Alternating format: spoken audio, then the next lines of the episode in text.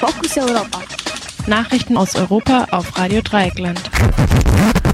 Die Fokus Europa Nachrichten am Freitag, den 18. Februar. Zunächst der Überblick. Polen und die EU rechnen mit zahlreichen Flüchtlingen im Fall eines Angriffs auf die Ukraine. Regierungsnahe ungarische Unternehmen investieren massiv in ausländische Medien. Über 80 Tote bei Protesten gegen die sudanische Militärjunta. Kanada. Polizei hat zwei Organisatoren der Trucker-Revolte festgenommen. Elon Musk versucht sich an Trudeau-Hitler-Vergleich. Und nun zu den Themen im Einzelnen.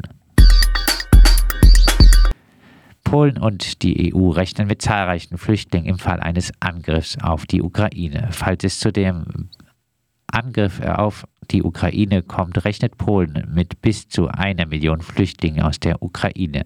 Aufgrund der Annexion der Krim und des Konflikts in Donbass gibt es in der Ukraine bereits 1,5 Millionen Binnenflüchtlinge.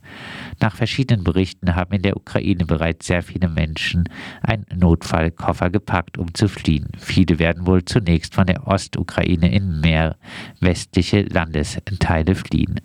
Auch der Vizepräsident der EU-Kommission Margaret Chinas rechnet mit 20.000 bis zu mehr als einer Million Flüchtlinge, die in die EU kommen würden. Chinas, der der konservativ-griechischen Partei Nea Demokratia angehört, ist offiziell verantwortlich für europäische Lebensweise. Zu seinem Teilbereich gehört auch die Migration. Zu seinen Sorgen angesichts der möglichen Flüchtlingskrise gehört die Möglichkeit, die EU könnte wie im Fall von Weißrussland mit Flüchtlingen erpresst werden. Da ist Chinas ganz Europäer. Regierungsnahe ungarische Unternehmen investieren massiv in ausländische Medien.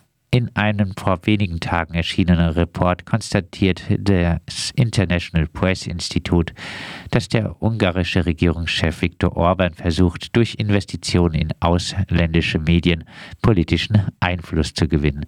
Seit 2017 haben Unternehmer, die Orbans Partei Fidesz nahestehen, zahlreiche Medien in Slowenien und Nordmazedonien äh, aufgekauft. Diese Medien unterstützen nun PolitikerInnen, die Orban politisch nahestehen. Medien der ungarischen Minderheiten in Serbien, der Slowakei und Rumänien erhalten massive finanzielle Unterstützung aus Ungarn und werden so auf einen Pro-Orban-Kurs gebracht. Im Jahr 2019 wurde in London eine neue internationale Nachrichtenagentur gegründet, die Orbans populistische Narrative in Europa verbreitet über 80 äh, Tote bei Protesten gegen die sudanische Militärjunta. Bei dem seit vier Monaten anhaltenden Massenprotesten gegen die Herrschaft des Militärs in Sudan wurden nach Angaben der BBC bisher über 80 Menschen durch gezielte Schüsse auf Demonstrantinnen getötet. Die Behauptung des Militärs, keine scharfe Munition zu verwenden, ist unglaubwürdig. An den Protesten beteiligten sich sehr viele Frauen. Frauen waren auch schon beim Sturz des Diktators Omar al-Bashir im April 2019 besonders aktiv. Al-Bashir hatte das mittelalterliche islamische Scharia-Recht eingeführt, das Frauen massiv benachteiligt. Das Militär putschte Ende Oktober. Einen Monat später versuchten die Generäle mit der Rückkehr des vorigen Regierungschefs Abdallah Hamdok die Öffentlichkeit über die wahren Machtverhältnisse zu täuschen.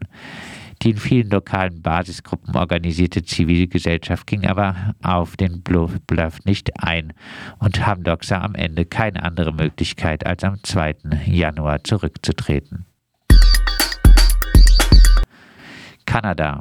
Polizei hat zwei Organisatoren der Trucker-Revolte festgenommen. In der kanadischen Hauptstadt Ottawa hat die Polizei Organisatoren der Trucker-Proteste festgenommen.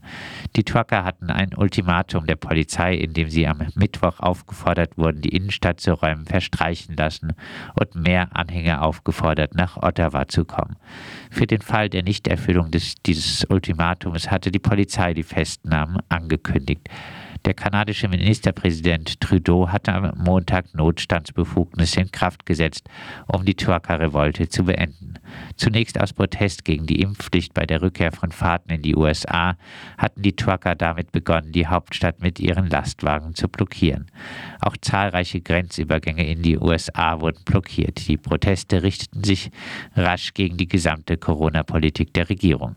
Polizei und Regierung werden kritisiert, weil sie gegen die Proteste lange Zeit kaum vorgegangen sind. Zum Vergleich, 1993 besetzten Mitglieder der indigenen Bevölkerung Waldwege auf der Insel Vancouver Island, um die Abholzung eines Regenwalds zu verhindern. Die Polizei reagierte mit 856 Festnahmen bei weißen Twackern mit rechtsradikalen Tendenzen, die die Hauptstadt und wichtige Verkehrsverbindungen lahmlegen, braucht die kanadische Polizei drei Wochen, um in Gang zu kommen. Elon Musk versucht sich am Trudeau-Hitler-Vergleich. Von einer ganz anderen Richtung hat, aus hat der bekannte Unternehmer Elon Musk den kanadischen Ministerpräsidenten Justin Trudeau kritisiert. Musk ärgert sich offenbar, weil Trudeau gegen Kryptowährungen vorgegangen ist. Kryptowährungen wurden zur Finanzierung der Trucker-Proteste durch unbekannte Spender verwendet. Dabei rührt der Kryptowährungsfan Musk an einen wunden Punkt Trudeaus, dass er nämlich seit Jahren eine ohne ordentliches Budget regiert. Nun hat Musk ein Hitler-Bild gepostet und mit der Aufschrift versehen, hört auf, mich mit Justin Trudeau zu vergleichen. Bei mir gab es ein Budget.